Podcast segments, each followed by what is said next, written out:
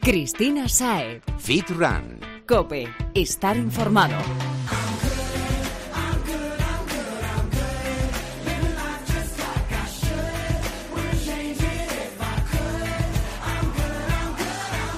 Muy buenas y bienvenido Fitrunner a Fitran Cope. En menos de una semana entra oficialmente el verano, aunque sí, con las temperaturas que estamos teniendo últimamente parece que lo estuviésemos ya desde hace tiempo.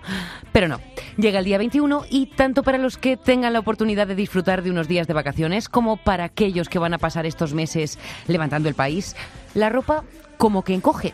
Hace calor, enseñamos más y nos toca sacar los bikinis y los bañadores para ir a refrescarnos a la playa, a la piscina, al río o lo que tengamos a mano. Sabemos que eres una persona aplicada y llevas a tiempo preparando la operación bikini y bueno, que si no es así, te estás echando las manos a la cabeza, aún estás a tiempo de perder parte de esa grasa molesta antes de irte de vacaciones. ¿Qué cómo? Pues siguiendo los consejos que nos dejan los profesionales para ti, que son muchos, y que te voy a decir yo, son muy buenos.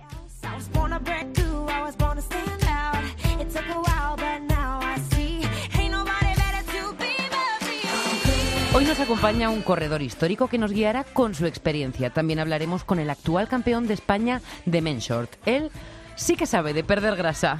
Y el gran Jesús Santi, nuestro gurú de la nutrición deportiva, nos va a traer consejos súper frescos para diseñar, ojo al dato, la ensalada perfecta.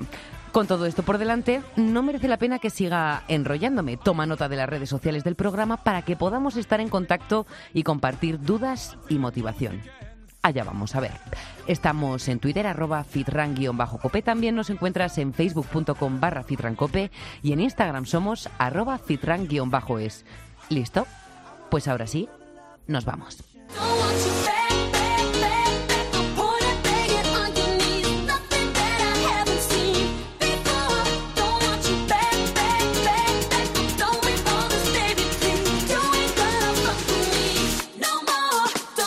Es hora de calzarnos las zapatillas y comenzar a hablar de correr y de los corredores. Y esta semana tenemos la suerte de contar con la ayuda de toda una eminencia, un histórico de la carrera que ya ha pasado antes por estos micrófonos y vuelve para aclararnos dudas. En esta ocasión el tema que nos ocupa es la pájara. Con nosotros Abel Anton, exatleta, campeón del mundo de maratón en repetidas ocasiones y sobre todo, y eso yo creo que ya para el resto de su vida, corredor y deportista. Bienvenido Abel.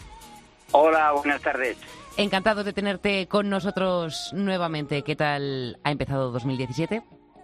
Bueno, 2017 pues contento como siempre. Podemos calzarnos las zapatillas todos los días y poder correr, que es lo que más me gusta, por lo tanto muy contento y feliz con ello. Fenomenal, eso es lo más importante, ser feliz con lo que uno hace día a día cada uno si es feliz con lo que hace y está a gusto con ello y lo puede hacer, pues pienso que es lo mejor que le puede ocurrir a todas las personas, ¿no? En este caso. Desde luego. Hoy viene Isabel a contarnos qué es eso de la pájara, porque todos o prácticamente todos hemos escuchado este término, pero no ocurre lo mismo con los que saben por qué se produce y qué se siente cuando estamos en este estado, que por cierto fue bautizado así por los ciclistas, si no me equivoco. Bueno, es bautizado por los ciclistas. Evidentemente, cuando tú llevas muchos kilómetros, eh, tanto en asfalto o en el ciclismo, muchas horas corriendo, eh, cuando tú eh, te entra la pájara es pues por pues falta eh, por problemas musculares fundamentalmente y sobre todo también por el tema de la alimentación no que llegan unos ciertos kilómetros que te fallan las piernas que no sabes por qué es y es pues por fácil por dos cosas porque no te has hidratado bien una de las partes otra por agotamiento muscular que también suele venir en lo que es la maratón en nuestras distancias, en, ese muro que se le llama el kilómetro 34-35, y como no también, también por la alimentación, ¿no? Por la falta de alimentación, el no alimentarse bien, el no haber desayunado bien, todo ese tipo de cosas siempre influyen y suele venir esa pájara o el hombre del mazo que le llaman en el ciclismo. Muchísima gente. Oye, Abel, ¿y qué se siente? O sea, ¿cómo sabemos que nos ha dado una pájara? Bueno, lo sabemos porque eh, empezamos a bajar el ritmo, muscularmente nos duele en las piernas, nos duele todo y que no sabemos por qué eh, la cabeza quiere ir para adelante y sin embargo las piernas o muscularmente no, no te dan de sí, ¿no? Yo creo que es ahí cuando uno sabe que, que, las cosas nos van bien, que has bajado el ritmo y que no puedes correr más. Sin embargo, de corazón o de cabeza dices, yo puedo correr más, pero las piernas no me dejan. Yo creo quiero seguir. claro, quiero seguir hasta el final, pero sin embargo no puedo de piernas. Ahí es cuando te da esa pájara pero suele ser eso, a partir de cuando ya llevas más o menos unos 30 kilómetros, 30, 35 kilómetros, ¿eh? es que es la base, la base donde suele entrar pues ese agotamiento muscular de estar tanto tiempo corriendo eh, sobre el asfalto, ¿no? Que es cuando viene la pájara a todo el mundo. ¿Podríamos interpretar, Abel, este sentimiento de agotamiento porque llevamos ya muchos kilómetros encima como una señal de que hemos hecho bien nuestro entrenamiento, nuestra carrera y por eso hemos acabado así, reventados? Bueno, lo que sí está claro es que hay, si uno ha entrenado bien y ha realizado los entrenamientos anteriores eh, con normalidad, normalmente la pájara suele entrar menos que si a lo mejor vas con falta de preparación, ¿no? Esa es una parte y otra parte importante es que uno depende de cómo lleve el ritmo durante toda la carrera. Si uno abusa y lleva desde el principio un ritmo mayor que el que él realmente puede hacer, yo creo que ahí es cuando también te viene más fuerte la pájara, ¿no? Hay que regularse, hay que, hay que fundamentalmente primero entrenar bien y prepararse bien. Y luego durante la carrera regular y saber qué ritmo tener que llevar para que esa pájara no entre o si entra que sea más suave. O sea que más bien es al contrario, si nos entra es porque hay algo en lo que hemos fallado. Yo creo que sí, yo creo que al que le entra, la, la entra muy fuerte es porque las cosas no las ha hecho bien y fundamentalmente pues eh, todo lo que hemos hablado, ¿no? El tema entrenamiento, el tema de regularse durante la carrera y sobre todo en el tema de la hidratación o comer para que necesite a lo mejor también alimentarse un poco durante la carrera, ¿no? Precisamente quizá en esta época del año con este calor pueda ser más probable padecer una pájara. Hombre, no hay, no hay ninguna duda, ¿no? Eh, cuando viene el verano necesitas mucho más eh, hidratación, necesitas más sales minerales y, sobre todo en una carrera tan larga como es una maratón, como no te hidrates bien desde el primer minuto, sino incluso antes de empezar a correr ya tienes que hidratarte bien, hidratarte luego cada cinco kilómetros y también tomar esas sales naturales eh, porque es que si no sin sales también te puedes deshidratar y te puede llegar un agotamiento, eh, unas contracturas musculares que las necesitas también en los últimos kilómetros, ¿no? Porque se pierde mucha más agua de lo normal y como no bebas, pues puedes tener también esos problemas y te puede llegar ese agotamiento, como decimos, antes de lo normal, ¿no? Antes de llegar a lo mejor al kilómetro 34, 35, sino que a lo mejor en el 25 puedes tener ya esos problemas, ¿no? Si no has hecho las cosas bien. Claro, y ya estás hipotecando prácticamente la carrera, porque puede que incluso no llegues a acabarla. No, por supuesto que no llegas a acabarla, incluso mucha gente que estos días ya no solo cuando corre maratones, ¿no? sino cuando corre media maratones o carreras de montaña o todas esas distancias que ya solo son 21 kilómetros, que cuando estás superando los 28 o 30 grados y con mucha humedad, como no lleves bien el tema de la hidratación, pues pueden tener muchos los problemas con, con, con menos distancias, ¿no? Todavía que lo que es la maratón. ¿Y qué nos recomendarías para evitar padecer una pájara? ¿Hay algún truco más allá de cumplir con todas estas cosas que entendemos que es eh, lo normal, ¿no? La, norma, lo que cualquier persona que haga deporte coherentemente hace, que es hidratarse, alimentarse bien y hacer unos entrenamientos previos al día de la prueba. Pero ¿algún consejo como profesional para evitar este efecto? Bueno, yo eh, aconsejo algo más personal mío, ¿no? Eh, se puede decir, cuando yo era atleta de élite o de alta competición, yo eh, lo que hacía era beberme un litro de agua de sales minerales antes de desayunar o antes de la competición. Mm. cuando tú te levantas por la mañana, tienes el estómago vacío y todo el agua que bebas o todo el líquido que bebas lo asimilas rápidamente porque tienes el estómago vacío, ¿no? Y luego a la media hora desayunaba desayunaba y luego iba ya sin beber porque ya estaba hidratado, iba sin beber agua a la propia competición. Incluso cuando iba a competir ya no necesitaba, no, necesitaba hidratarme ni siquiera en el kilómetro 5 ni en el 10. Fíjate. Hidratado. O sea, quiere decir que eso era un poco como una ventaja, ¿no? Con respecto a los demás, porque muchas veces... No parabas, claro. Claro, cuando vas en una carrera y va muchísima gente y a lo mejor en el kilómetro 5 no puedes coger el agua porque va un grupo muy grande, pues eh, como tú ya ibas hidratado, pues no tenías necesidad de ello, ¿no? Eso puede ser un truco para mucha gente, y mucha gente popular, ¿no? Que hoy en día corren mucho en el tema de hidratarse antes, prevenir antes de, de, de cuando vayas a correr. Y luego realmente es que cuando tú desayunas y te pones a correr, esos nervios del desayuno que, que tardas más a hacer la digestión, que tienes el estómago bien, Claro, cuando a lo mejor bebes agua, ese agua no la asimilas bien porque tienes el estómago lleno. Por lo tanto, lo que hay que hacer es esperar un poquito más. Por lo tanto, lo que hay que hacer es beberla antes de desayunar. Has dicho, Abel, que la bebías o antes de desayunar o antes de la prueba, pero ¿cuánto tiempo nos recomiendas tomarla antes de, empezar la competición? La, competición son tres horas antes, luego a la media hora desayunas y dos horas antes de la competición desayunas. Y luego ya no bebes agua hasta media hora antes de la competición. Vale, entonces ahí ya puedes beber agua otra vez, eh, con normalidad, no mucho porque estás hidratado y no la necesitas. Y luego sí que es verdad que te pones a correr y no necesitas tanta agua al principio. Luego ya sí, a partir del kilómetro 10 ya sí que necesitas volver a hidratarte otra vez porque eso que te estás tomando en el kilómetro 10 es lo que vas a necesitar en el kilómetro 30. Hasta el kilómetro 30 no lo asimilas. Por lo tanto, por eso estás bebiendo con antelación para los kilómetros duros esos del 30, 35, cuando te viene el muro, que estés hidratado también. Bueno, pues ahora que con este consejo yo creo que, que, tenemos una ayuda grandísima para evitar que nos dé una pájara en las competiciones, ya no solo de este verano, sino de todo el año, te voy a decir, Abel, que nos ayudes si lo hemos hecho mal o hemos tenido la mala suerte de que la hemos padecido. Nos ha dado una pájara. ¿Qué hacemos para recuperarnos de ella lo antes posible y poder mantener nuestro ritmo para llegar a la meta? Bueno, lo que hay que hacer, si te entra una pájara, yo lo recomiendo, lo que haga la gente es que se pare, ¿eh?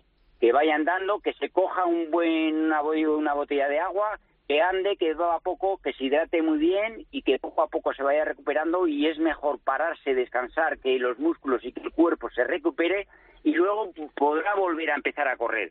Si sigue, lo único que le puede ocurrir es que tenga algún problema de corazón, de, de, de deshidratación, puede tener problemas eh, que le pueden llevar a consecuencias de que incluso, que ya lo hemos visto más de una vez, incluso le puede llegar hasta la muerte. O sea, y eso es lo que no queremos. Por lo tanto, es mejor que se paren que anden y que beban agua, que se hidraten bien y que se recuperen bien. Y si pueden comer un plátano, algo de potasio o algo de eso, mejor todavía, que les va a recuperar muchísimo mejor para poder continuar. Bueno, y luego si se puede acabar la prueba, se acaba y si no, lo primero es la salud. Hombre, lo primero es la salud, lo primero es que te entra una paja y ves que no puedes, evidentemente la salud es lo más importante y lo que tienes que hacer es retirarte, ¿no? Que no pasa nada por retirarse, que una pájara nos ha dado a todos eh, alguna vez y que lo que hay que hacer, lo importante es la salud en ese momento. Carreras hay muchas, competiciones hay muchas, entrenamientos hay muchos, y si uno se ve un día mal, se para y otro día se va. Y así Eso está, es. lo que debe de ser. Hay más días, como dicen por ahí, que judías. Exactamente, hay más días que judías, hay carreras todos los fines de semana y ahora mismito miles de carreras populares por todos los sitios y, bueno, y eso te puede pasar en, no solo en competición, te puede pasar cualquier día entrenando. Un día que me veo mal, que no sé qué me pasa, nada, me paro, me vuelvo a mi casita tranquilamente y otro día, mañana será otra cosa y seguro que me encuentro mejor. Yo creo que hay veces que el cuerpo no está igual todos los días, no nos dice las mismas sensaciones todos los días y hay un día que no sabes el por qué te ha entrado esa pájara, pero lo mejor es que si te entra, que te quites, que te retires y que otro día será y otro día. Y lo que me has dicho, que hay más días que judías, ready para hacer deporte. Totalmente. Abel, antes de despedirnos te voy a preguntar, ¿alguna que recuerdes que te haya dado a ti que digas, qué rabia me ha dado? Bueno, eh, yo, eh, a mí una, una pájara que me entró muy fuerte fue una carrera en, en Japón, ¿no? En Jolín, al otro lado del mundo.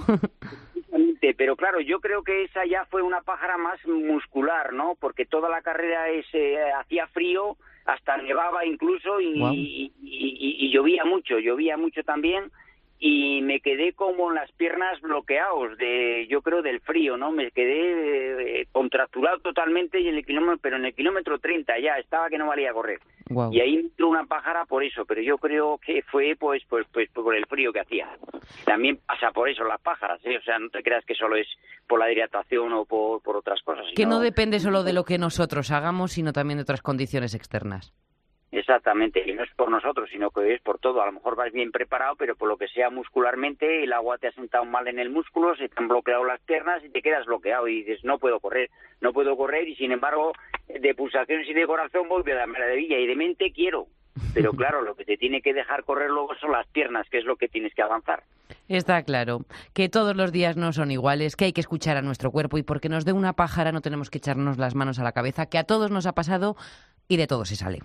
Por supuesto que sí, que de todo se sale y yo pienso que lo, lo que tenemos que hacer, mm, yo lo que digo es que antes que llegar a esa pájara, nosotros lo que tenemos que hacer es ahora deporte salud, ¿no? Y el deporte salud es disfrutar corriendo, que, mm, que nos vaya bien, que las cosas las hagamos bien y sobre todo pues que intentar que no nos dé esa pájara, porque si nos da la pájara cada vez que corremos, entonces eso no es bueno, no es tan de salud. entonces a lo mejor tenemos que hacer un ejercicio un poquito menos intenso. Exactamente, tenemos que saber nuestros límites, dónde llegamos y, y saber que al final el deporte y el deporte, cuando hacemos deporte y hacemos deporte para pasarnos bien, para divertirnos y deporte salud, eso es lo que dice que alarga la vida a las personas 10 años, ¿no? De, de, tener mejor más salud.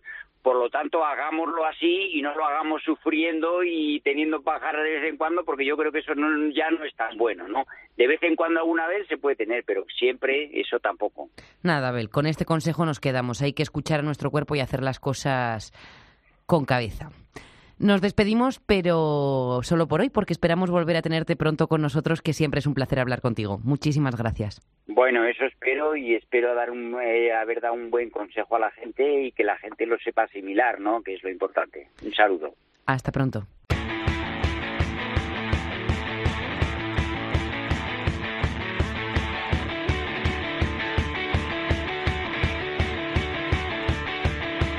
Las ensaladas son unos alimentos saludables y ligeras que normalmente asociamos a las dietas, la vida sana y a la expresión me estoy cuidando, que tanto se oye y más cuando, como es el caso actual, se acerca el verano. Lo ponemos todo en un bol gigante, le añadimos lo que nos parece, porque la verdad es que las ensaladas aceptan de todo, y así es que el número de tipos de ensaladas es absolutamente infinito, y bueno, nos sacian, al menos en el momento, a no ser que las hagamos con todo lo necesario para que de verdad constituyan una comida nutritiva y así mantengan nuestro apetito a raya hasta la próxima comida. Como siempre, para dudas, consejos, aclaraciones y sentido común está con nosotros el grande de la nutrición y gurú de este programa, Jesús Santín. Bienvenido. Buenas tardes, Cristina. ¿Qué tal ha ido la semana, Jesús? Bien, muy, muy completita, la gente ya a tope y, la verdad es que ya cada vez con los objetivos más, más cumplidos, más materializados y aún todavía sigue llegando gente que todavía eh, pues puede hacer alguna cosa buena de aquí hasta las fechas de verano. ¿Y piden muchas ensaladas? La verdad que sí que pide la gente cuando llegan estas fechas de verano, sobre todo una cosa que es el gazpacho. Todo el mundo me lo pregunta y demás, y siempre les doy unas claves para, para el buen gazpacho. Pero sí, la gente prefiere ahora en estas épocas cosas más sencillas, más livianas de comer, y las ensaladas suele ser eh, el 80 o 90% de esas peticiones. Bueno, pues está claro que ha llegado la época de las ensaladas y los frescos. Como comentaba, normalmente nos ponemos una cantidad, Jesús, abundante de hojas y le añadimos todo lo que tenemos por ahí. Pero para que de verdad cumpla con la misión de cada comida, es decir, para que nos aporte los nutrientes que necesita nuestro cuerpo y además nos mantenga saciados hasta la próxima comida, ¿qué debería contener? ¿Nos vale con añadir un tomate, un poco de cebollita y un pepino o va más allá?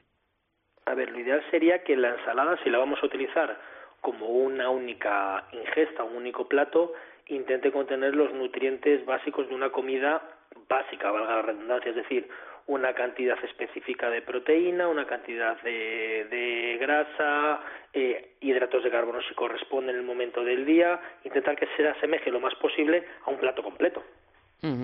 O sea que no nos vale solo con vegetales, a no ser que sea de apoyo a lo que sería la comida principal. Efectivamente, siempre yo cuando a la gente le planteo la nutrición eh, la verdura la pongo como accesoria en cantidad y en variedad pero claro, porque es un acompañante al plato, no es, la constitución de un único plato. Si ese plato es la cena, una ensalada, por poner ejemplo, es una comida, tiene que llevar más añadidos que serán los que detallemos ahora un poquito para que la gente se haga una idea.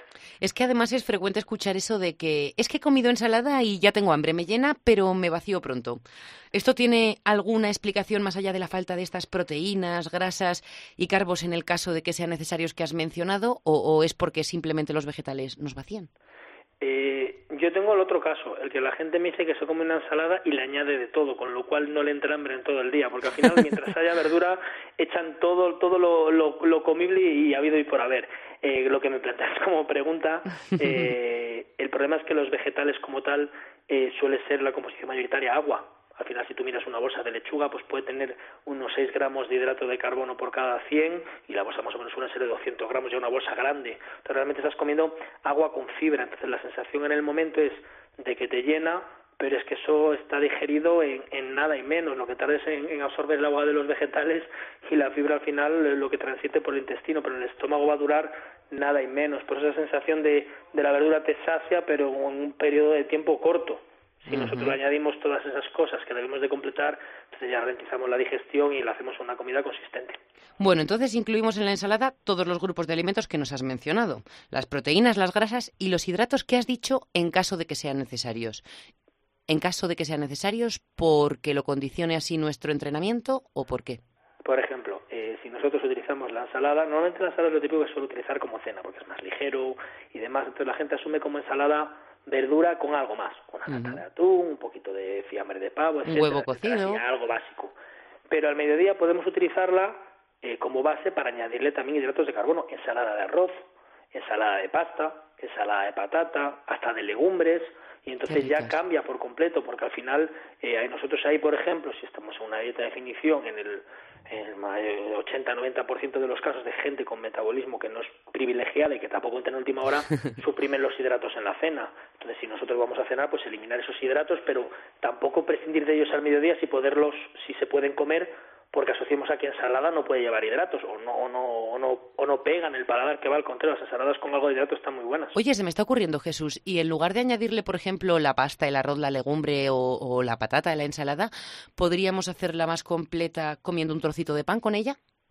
Sí, podría ser realmente. Podemos plantear que la ensalada tenga su fuente de verdura, buscaremos la fuente de proteína que nos interesa tanto en comida como en cena y en la mañana si metemos en la comida pues podemos añadir arroz o pasta o podemos utilizar un trozo de pan como fuente de, de hidrato de carbono. O sea muchísimas yo por ejemplo le planteo a la gente una ensalada César eh, particular en la que utilizo picatostes de pan tostado uh -huh. que no tienen nada de grasa ni de aceite como fuente de hidrato. Y sabes que no lo tiene porque miras bien el cuadrito de claro, valores nutricionales tú le añades ese pan y tú lo cocinas o tú lo preparas como quieras, lo tostas en el tostador o en la sartén sin aceite y no es problema. Uh -huh. Luego le añades el, el, pollo como fuente de proteína, lo has troceado y lo dejas enfriar para que no, no vaya a calentar la ensalada y no sea agradable al paladar.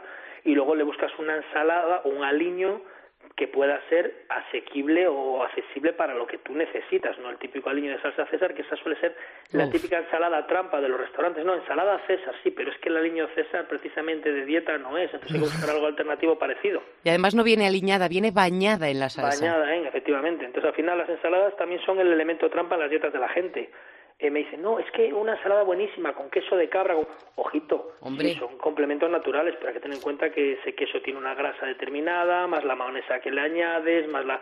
Al final la ensalada muchas veces enmascara un, un, un alimento que no es de dieta. Pues sí, tenemos aquí para hablar un rato, Jesús. Has mentado el tema de los aliños, así que ¿qué te parece si nos cuentas? Porque aceite y vinagre es el más correcto, obvio, pero medido al gusto del paladar de cada cual o contadito? No, evidentemente no. Vamos a ver, el vinagre, eh, cuidado con el vinagre que escogemos porque a la gente le gusta mucho el de Módena y aunque doy por supuesto que azúcar, la gente azúcar y más azúcar. No va a tomar una cantidad ingente, siempre hay gente que le gusta la crema del vinagre de Módena, que está más concentrada, o sí que le echa bastante y al final, pues depende del punto de definición en el que nos encontremos, pueda marcar la diferencia. Pero bueno, partimos de la base que el vinagre no va a ser el mayor de los problemas. Uh -huh. El mayor de los problemas va a ser el aceite porque el aceite, aunque es oro líquido, es saludable, es una fuente mmm, de ácidos grasos, mmm, vamos, Grasas buenas. fundamental para nosotros, aporta calorías. Y es que veo ensaladas de gente que cuando le digo, pesa el aceite que echas, aunque parezca algo extremo, se dan cuenta de la cantidad de calorías que ingieren en un aceite, que es algo que realmente tampoco lo valoran en el paladar, pero la ensalada que flote y al final empiezas a echar aceite y cuando te das cuenta dices, madre mía, a lo mejor se van 700, 800 calorías Uf. solo en el aceite que le he echado. Madre del claro, amor hermoso. Realmente no lo estás disfrutando tampoco, pero va empapado en toda la ensalada que estás comiendo. Al final te lo estás tomando, entonces hay que medir el aceite que se le echa siempre, porque si no al final descuadramos muchísimo los macros, ya que la grasa tiene mucho aporte calórico y muy poco volumen. Entonces, uh -huh. se nos van las calorías, no porque sean malas como tal, pero se nos van. Es como si los frutos secos echamos puñados o echamos 10 gramos. No, no. Son saludables, pero se nos descuadran las calorías. Bueno, ¿y cuál sería la cantidad de aceite recomendable? Yo a la gente depende al final un poquito toda la dieta, de donde metas el fundamental de, de calorías, de grasas y demás Pero vamos, con dos cucharadas de aceite de oliva, una ensalada está perfectamente alineada. ¿vale? No necesitamos tampoco mucho más, que puede ser unos 12, 24 gramos de, de grasa. De sobra. depende, si al final estás metiendo más grasa en otras comidas o tienes que restringir un poquito ahí, al final va en total de la suma calórica diaria. Oye, ¿y algún aliño más allá del aceite y el vinagre que podamos utilizar sin convertir nuestra ensalada en una bomba calórica? Pues hay muchas opciones. Por ejemplo, hay gente que en vez de vinagre le gusta el limón. Perfecto, también es una opción eh, sin problema. Eh, se puede utilizar una salsa rosa que yo le digo a la gente que la prepare con un poquito de ketchup light y de, y de mostaza, perdón, de mayonesa light, que también nos da una opción de salsa rosa más saludable que la habitual. Eh, luego hay mostazas, más de una, por ya por la mostaza en sí como tal y porque algunas ya lo hacen a posta, que no tienen nada de carbohidratos y nada de grasa. Entonces, gente que le gusta mucho ese, ese nivel de, de ensaladas con un poquito de mostaza. Y ya como último tenemos las opciones de las salsas diet, que hay marcas que están haciendo cosas muy buenas. Muy logradas, sí. Muy logradas, sí, sobre todo la palabra es esa, es lograda, que no tienen calorías y que pues la verdad que la ensalada la están convirtiendo en un plato bastante bastante apetecible. Si nosotros, por ejemplo, hacemos una ensalada, eh, como fuente de proteína aportamos unas gambas y echamos algún aliño de salsa marinera que hay 0%, mm. la verdad es que la ensalada deja de ser un plato de dieta y se convierte en un primer plato de cualquier restaurante de los que podamos ir a comer. La marinera de soja, de miel y mostaza, te puedo decir que tengo varias y cero, cero, cero de todo. No sé con qué las hacen, pero la verdad es que... La mostaza no tiene por sí, si no se le añade, necesidad de, de añadirle azúcar si tú quieres hacer algo parecido a la miel, con los edulcorantes realmente puedes sacar el sabor dulce. Es igual que la salsa barbacoa de las marcas 0%, que la gente dice, Jurín, es que está muy lograda. Es que la salsa barbacoa dietética, la normal, lo que difiere es el azúcar. Si tú cambias el azúcar por un edulcorante, la tienes casi clavada. Claro, pues sí. Esa es la ventaja. Oye Jesús, ahora vamos a volver un poco a los ingredientes, ¿no? A los ingredientes que va a llevar nuestra ensalada, la ensalada perfecta. Mm, ¿Alguna preferencia a la hora de elegir el tipo de vegetal, de proteína, de grasa, o mejor dicho, ya no preferencia, sino algo a evitar dentro de estos grupos? Siempre se lo digo a la gente, vegetales, los que quieras. Ya depende del punto de definición en el que te encuentres, te marca la diferencia si metes brotes verdes o metes zanahoria, calabaza, algo que sea más dulce, más contenido de azúcar. Pero realmente yo la ensalada no se la limito a nadie y salvo casos muy puntuales, siempre digo hoja verde a voluntad. Hay gente que le gusta los canónigos, la rúcula, me encuentro mucha gente que la ensalada compuesta de lechuga y ceber le resulta más indigesta, pero por experiencia, no por, por otra cosa. eh, eso como fuente de verdura.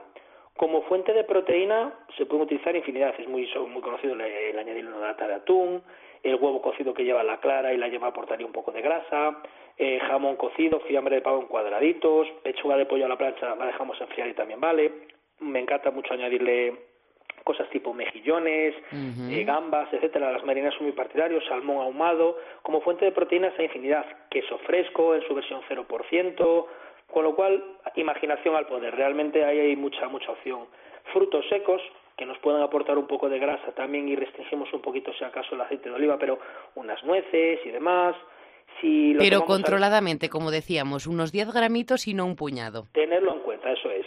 Eh, luego, por ejemplo, en opciones de mediodía, por lo que hemos dicho, como fuente de hidrato, a lo mejor alguna fruta tipo piña, tipo manzana, o arroz, pasta, etcétera. Atento, Fitraner. Jesús, acabas de decir como fuente de hidrato la fruta. Si nosotros lo vamos a utilizar. Que no lo metamos en el, en el cupo de los vegetales que nos conocemos. Efectivamente, igual que el aguacate, que aunque se considera un fruto en la, cuando lo tenemos que diferenciar, eh, el aguacate su contenido es graso, no tiene azúcar como para considerarlo una fruta. Y ojito con frutos secos, que las uvas pasas, el otro día me lo preguntó una persona aquí, nunca me lo había preguntado a nadie, son de estas cosas que te acuerdas, y el próximo programa, si alguien me lo pregunta, se lo comentaré.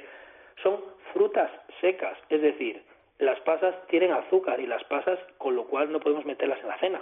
No, no, no. Si no es lo que digo, casos puntuales, siempre matizo, pues si acaso alguien se me echa encima, casos puntuales, metabolismos que son privilegiados o que tenga una función específica esas pasas ahí, pero que la gente no eche pasas como si fuesen atún, porque, bueno, no son saludables o son frutos secos, ojito. Oye, hay, mucho azúcar. Ahora que dices lo de las pasas, que cada vez se ve más por esto de que nos gusta echarle todo lo que nos parece un poquito diferente a la, ensalada. También veo mucho lo de las algas. ¿Las algas cuentan como vegetales en cantidad que queramos y en cualquiera de las ensaladas, sea la hora que sea? Sí, al final simplemente se está un poquito incorporando los aspectos gracias a, pues, a la globalización y toda esta influencia de culturas que estamos recibiendo, a veces para bien, a veces para peor, porque a veces pierdes cosas que tienes en tu en tu arsenal nutricional cambiándolas por otra cuando realmente tienes cosas mejores aquí en, nuestra tierra, pero sí viene viene de ahí, viene de que se están abriendo más los mercados y es más fácil encontrar en los mercados cosas que antes no no era posible encontrar, algas, brotes determinados, etcétera. Antiguamente la lechuga romana la hice ver, ya encontré una lechuga romana casi parece que era milagro y ahora tienes una variedad de lechugas, de hojas, de brotes que antes era impensable, o sea que la verdad es que para eso las grandes superficies está favoreciendo mucho la, imaginación al poder. O sea que las algas las metemos con las hojas, ¿no? La verdura verde y no con las más rojizas, diríamos que son las más dulces y con las que tenemos que tener un poquito más de ojo. Yo siempre, por ejemplo, cosas que me preguntan, el tomate. El tomate se puede considerar fruta, de hecho se considera fruta, pero por experiencia la gente puede hacer ensaladas de tomate y llegar a una definición perfectamente, vamos, más que más que asequible y buena. Yo te puedo decir que me como un tomate todos los días. de hecho, si eh, recuerdo ver una entrevista a un culturista muy conocido que lleva muchísimos años compitiendo y precisamente su mayor seña de identidad es el punto de definición que saca y en la entrevista en la que le hacen está asesorando a una competidora le dice para cenar la fuente de proteína y dos tomates. O sea, que ahí tenéis el claro ejemplo. A veces también eh, las clasificaciones hay que cogerlas un poco con pinzas. Pues sí, porque como decimos todo depende, depende de muchas cosas y de la primera de la que depende es de nuestro cuerpo, que no asimilamos todos igual las mismas cosas. Bueno, Jesús, con el ritmo de vida que llevamos, eh, cada vez comemos más fuera, las ensaladas son socorridas para el tupper y así las usamos, pero también solemos tirar de esta comida cuando no hemos tenido tiempo de preparar nada y nos toca comer por ahí. Entiendo que en las cafeterías y restaurantes seguimos las pautas que nos has dado, cuidado con los ingredientes, cuidado con los aliños, pero ¿qué hay de la opción de las que ya vienen preparadas y encontramos en el supermercado, que también son muy socorridas y tiramos de ellas con frecuencia. ¿Alguna opinión al respecto que merezca la pena escuchar? Pues, por ejemplo, si nos vamos a la típica ensalada de bolsa, eso yo recuerdo mis primeros años en universidad. No, no, no, yo hablo de las que llevan ya su mejunje. Esas no dan problema. Luego, las que llevan su mejunje, como bien comentas, eh, normalmente el mejunje no suele venir volcado en la propia ensalada porque si no ablandaría los vegetales y los estropearía. Entonces, si retiramos eso, a veces hay con una composición buena. He visto alguna marca pues que tiene un poquito de lechuga variada, zanahoria rallada, eh, algo de tomate cherry y a lo mejor luego trae el aliño aparte y demás. Si le quitamos el aliño de salsa César o guarrero que lleva y le ponemos nosotros el aliño, pues bueno, pues podemos librarlo e incluso ya traen hasta el pollo troceado, nos podría servir. Siempre fijaros en los ingredientes, a lo mejor te trae queso cheddar, cosas así, que eso ya se nos sale de la dieta pero para el punto en el que estamos ahora, previo al verano, pero vamos, en principio, al final es ver qué nos ofrece y sobre todo que venga separado para que podamos seleccionar o poner lo que queramos dentro de la ensalada. Cuando viene todo mezclado, los aliños no suelen ser normalmente muy, muy saludables, que digamos. Apuntado. Pues Jesús, antes de despedirnos, ¿cuál es la tuya? ¿Cuál es la ensalada perfecta para Jesús Santín? Marinera has dicho, entiendo, pero ¿con qué? Me encanta, a mí me encanta siempre, además cuando voy a lo mejor a un italiano, a algún sitio a comer, me encanta la típica ensalada con una base de lechuga iceberg perfectamente, con gambas, con un poquito de surimi, eh, con aceitunas negras, con huevo cocido. A lo loco, aceitunas y todo le metes, ¿eh? aceitunas también, a ver, al final que más me da el aceite de oliva que sacar directamente de las aceitunas la grasa. Sí, y evitas luego el aceite o la controlas un poquito más. La controlo un poquito más, depende al final los macros son los que me muevan. Y algo de aguacate, me gusta mucho también la ensalada. Esa ensalada para mí, a paladar, es perfecta en cuanto a nutrientes. En una definición, a lo mejor algún alimento habría que limitarlo o eliminarlo incluso, pero perfectamente es una ensalada que tomaría todo el año para cenar. Oye, pues que te aproveche, a mí ya me has puesto los dientes largos. Jesús, con esto creo que ya tenemos indicaciones más que de sobra para prepararnos la ensalada, o mejor, las ensaladas perfectas para alimentarnos este verano con todo lo necesario para nutrir a nuestro cuerpo y sin extras que las conviertan en un autoengaño. Un placer como siempre y hasta pronto. Hasta la semana que viene. Fitrunner, si quieres contactar con Jesús y que diseñe tu plan, ese con el que conseguirás tu físico deseado y cuidando, eso siempre, de la salud, busca Balance Fit Club en Facebook, pásate por su centro en la calle Hernani número 15 de Madrid o llámale al 915 340905. Did you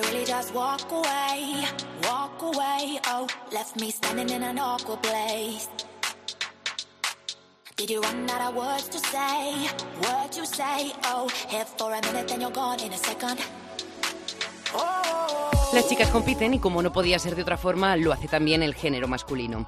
Ellos necesitan menos complementos, pero el trabajo, el sacrificio y el esfuerzo para llegar ahí a la tarima y mostrarse delante de los jueces es el mismo. Con nosotros está el actual campeón de España de Mensort en la categoría de hasta 178 centímetros. Acaba de proclamarse como tal en el campeonato nacional que se disputó en Sevilla hace tan solo unas semanas. Y hoy vamos a exprimirle un poquito. Bueno, vamos a exprimirle el cerebro porque el cuerpo ya no tiene de dónde secar. Seguro que nos viene fenomenal escuchar de primera mano lo que implica la competición de alto nivel y fijo que tiene también algún truquillo para ayudarnos a deshacernos de la grasa que nos sobra, porque el tío, además, es entrenador personal. Francisco Navarro, bienvenido y gracias por estar esta semana en Fitran Cope. Hola, muchas gracias. Bueno, antes de nada, darte la enhorabuena, campeón de España. ¿Cómo sienta eso después de tanto trabajo? Pues la verdad es que muy reconfortante. Mm. Tanto trabajo se ve premiado con, con, con, ese título que acabo de conseguir. Algo que hace unos años era desconocido para la mayoría está cada vez más presente en el día a día de esta sociedad hiperconectada, con las fotos en las redes sociales, vídeos, supuestas rutinas para competir, anuncios y mil productos publicitarios. Tanto es así que a muchos amantes del fitness de repente les nace el interés por competir, pero claro, esto no es moco de pavo, no es solo entrenar y comer platos fit de esos con tan buena pinta que vemos en Internet. ¿Tú qué le recomendarías a esos que se han decidido a intentarlo?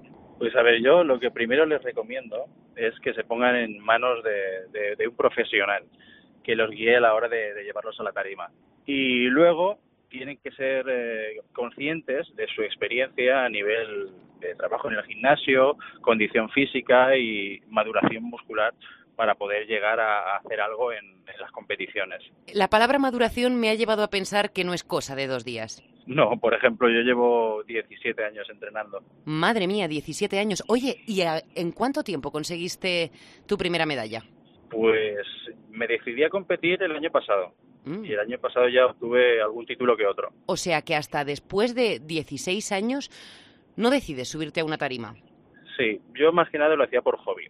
Uh -huh tenía un trabajo normal y iba al gimnasio pues como todo el mundo suele ir para que al final le coges le coges el gustillo cada vez estás mejor cada vez sabes más aprendes más hasta que al final pues te decides a ello. Y en mi caso fueron unos 15 años. Madre mía. El tiempo pasa volando. Mm, bueno, después de todo ese tiempo de entrenar y de preparación, como decimos, has llegado a ser campeón de España. ¿Qué crees que te ha llevado al oro? Quiero decir, ¿qué es para ti lo que marca la diferencia respecto a esos 15 años, respecto a una vida simplemente de entrenamiento y dieta por, por gusto?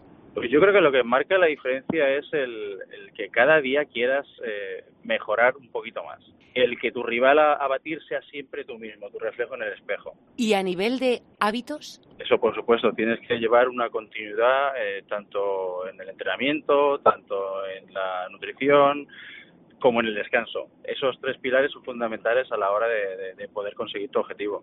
¿Ha cambiado mucho hace un par de años? Pues hombre, cada año se vuelve un poquito más estricta. Uh -huh. eh, dependiendo de, de, de, los objetivos, eh, la nutrición y el entrenamiento se vuelven, por así decirlo, más profesionales, más de alta intensidad y, por supuesto, son muy, muy, muy estrictos. Es decir, tienes unas pautas y has de seguirlas de pe a pa.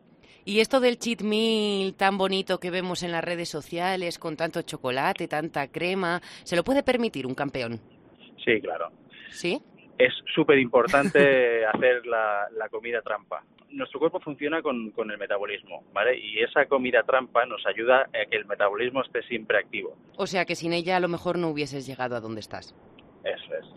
Yo bueno, cada semana, cada semana te puedo decir que, que una cheat meal cae. Una cheat meal a lo bestia. Bueno, a la bestia no, siempre controlando un poquito. Pero cae. Cae, seguro. Como decimos, campeón, y eso requiere mmm, mucho sacrificio, pero sabemos que no eres el único en la casa con este título, porque tu pareja es la campeona española de Bikini Fitness Master. Le damos la enhorabuena, lo primero a ella también, y la pregunta es, ¿crees que esto, el hecho de que ambos seáis competidores, te ha ayudado, o mejor, os ha ayudado a llegar a donde estáis? Sí, yo creo que sí, porque los dos somos muy competitivos y es eh, competición tras competición, ves como, como uno queda primero, gana el oro, tú al fin de semana siguiente tienes otra competición y tú también quieres llegar a ese, a ese oro y así, nos vamos empujando mutuamente. ¿Algún pique? Mierda, tú has ganado y yo no. De hecho, me gana ella, por goleada. bueno, algún día le pegaremos un toque también, a ver qué, qué, nos cuenta y qué implica competir para una chica. Eh, no me imagino vuestra casa.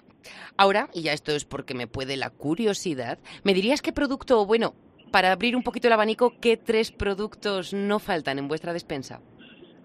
Mm, los básicos de, dieta sana, dijéramos, serían los, los huevos, eh, los cereales, eh, eh, por ejemplo, las carnes, el pollo, ternera, etcétera.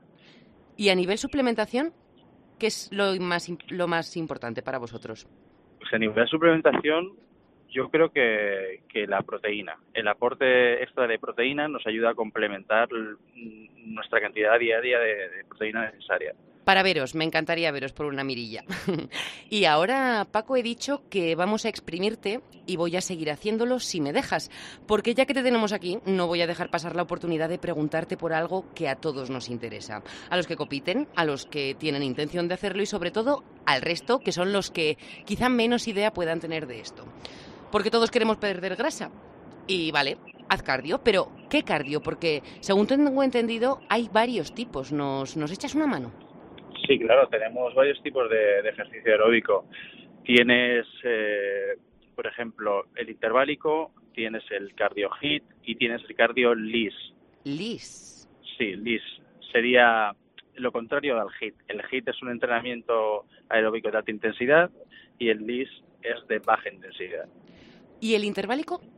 El interválico es simplemente eh, un cardio moderado en el que tú haces intervalos a una, a una frecuencia cardíaca un poquito más alta y luego recuperas, pero no llega a ser una alta intensidad. O sea, simplemente meter algún acelerón. Cambios de ritmo. cambios de ritmo, perfectamente explicado. ¿Hay alguno más recomendable que otro para según qué perfiles y situaciones o es indiferente? Todos nos van a valer por igual. Todos nos van a valer por igual. Lo único que depende de la condición física del cliente o del usuario, ha de utilizar el que más se adapte a su, a su nivel. Por ejemplo, una persona que acaba de empezar, pues debería hacer un cardio lis y, y, en base a su experiencia, conforme vaya aumentando su resistencia aeróbica, pues ya podrá optar a un interválico o incluso poder hacer alguno más avanzado como el HIIT. ¿Esto significa que a una persona que esté un poco más avanzada en LIS no le va a valer o me estoy confundiendo? No, no, sí que vale, sí que vale. ¿Afectan los resultados de este entrenamiento cardiovascular el momento del día en el que lo realicemos? Sí, para mí los dos momentos más importantes son en ayunas y después del entrenamiento. O sea, en ayunas y después del entrenamiento de fuerza. Exactamente. ¿En ayunas podríamos hacer cualquiera de estos tres tipos de entrenamiento cardiovascular? Sí, se podrían hacer cualquiera de los tres. ¿Algún tiempo máximo recomendado, quizá? Pues tendrías, el LIS podrían ser de unos 45 minutos a una hora, el HIT unos 20 minutitos y el interválico una media hora.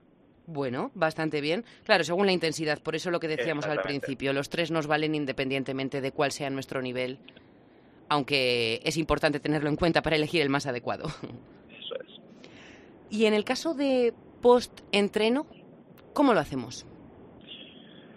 Pues después del entrenamiento de fuerza, en el que hemos acabado con las reservas de glucógeno muscular, nos podemos subir a la cinta y hacer cualquier tipo de, ejercicio aeróbico, cinta o, en la calle, lo que prefiráis. ¿Los tiempos estamos hablando de los mismos, 45, 50, 20 y 30? Sí, se podría, se podría hacer así. Estos dos momentos, Paco, nos los dices porque son en los que más efecto hace, pero también tendría tendríamos resultados positivos si hacemos el cardio en otros momentos, por ejemplo, mm, después de cenar, después de comer a media mañana o a media tarde. Tendría resultados también. Lo que pasa es que los más efectivos serían en ayunas y en el postentreno. ¿Y tú qué tipo utilizas, si se puede saber? ¿Y en qué momento del día? Yo suelo combinar los tres. ¿Por algún motivo especial?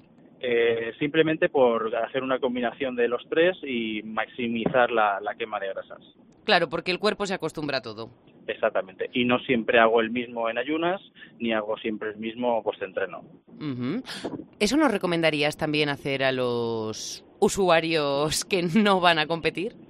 Sí, que fueran combinando diferentes tipos de cardio a lo largo del día. Ujú. También No, depende del tiempo que tenga cada uno de hacerlo, claro. por supuesto, el tiempo factor fundamental, que tenemos que ser mm, coherentes y saber a lo que a lo que podemos optar. Por último, antes de antes de despedirnos, me gustaría saber si estos tipos de cardio deberíamos combinarlos dentro de la misma semana o podemos aguantar un mes, seis semanitas, haciendo el mismo tipo de ejercicio cardiovascular y obteniendo resultados de él y luego hacer un cambio. Si es mejor mezclarlo todo. Es mejor ir, cambi- ir cambiando. A lo mejor no, no en- cada día, pero sí, por ejemplo, cada semana ir cambiando eh, el tipo de entrenamiento que hagas, tanto en la mañana, tanto en el postentrenamiento, tanto como por la tarde. Que al final tenemos que estimular al cuerpo de una u otra manera. Exactamente. Al final el cuerpo se acostumbra a todo y lo mejor es sorprenderlo. Sorprender al cuerpo. ¿Algún otro consejo para sorprenderlo y deshacernos de esos kilillos que en el verano entra la semana que viene y estamos ya deseando ponernos todos el bañador? Cuidar los hábitos nutricionales son súper importantes. Y más ahora que viene el calor y nos apetecen heladitos, refrescos. Cervecitas para los que beben. Exactamente. Bueno, evitar todo eso y tenemos en cuenta el tema del cardio, lis, hit o interválico. Francisco, creo que ahora sí, te dejo marchar. Me he enrollado tanto que espero no haber pervertido los horarios de tus ingestas, que seguro que comes con mucha frecuencia. Tranquila que no. Muchísimas gracias por todos estos consejos. De nuevo, enhorabuena porque te lo mereces. Y Ah, nada, sí, muchas gracias. a seguir colgándote o mejor colgándoos oros hasta que terminéis con una casa como la del Rey Midas. Y por cierto, ¿nos dices dónde podemos contactar contigo y seguirte? Pues podéis contactar conmigo a través de Instagram en FCO Trainer. eh, FCO de en Francisco. FCO de Francisco, Trainer de entrenador, o bien en Facebook con el nombre Francisco Navarro. Te buscaremos. Muchísimas gracias de nuevo y hasta Gracias pronto. a ti. Hasta luego.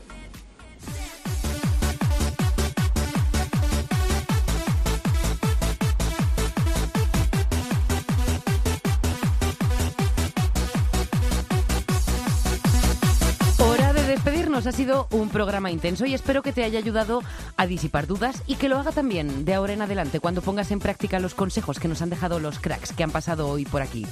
Que por cierto, no sé si te has dado cuenta, pero cada semana e independientemente de la persona que esté ante el micrófono, además de depende, por supuesto, la expresión que no falta es con cabeza. Así que no te vuelvas loco y escucha tu cuerpo. Con constancia, tu objetivo está a la vuelta de la esquina.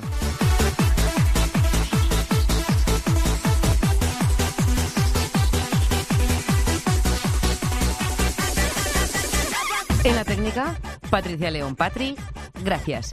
Y a ti, te recuerdo que seguimos en contacto a través de las redes sociales. Esperamos tus dudas, comentarios y fotografías. Recuerda, Twitter, Instagram o Facebook. No te puedes quejar de vías de comunicación.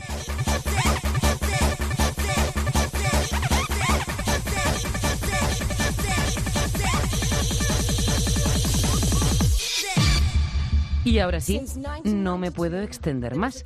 Recuerda comer bien, descansar y hacer ejercicio de manera racional y coherente con tus capacidades y tus metas. Te lo hemos contado, seguimos haciéndolo, seguiremos y pasito a pasito obtendrás tu recompensa. Ánimo y disfruta del camino, Fitrunner.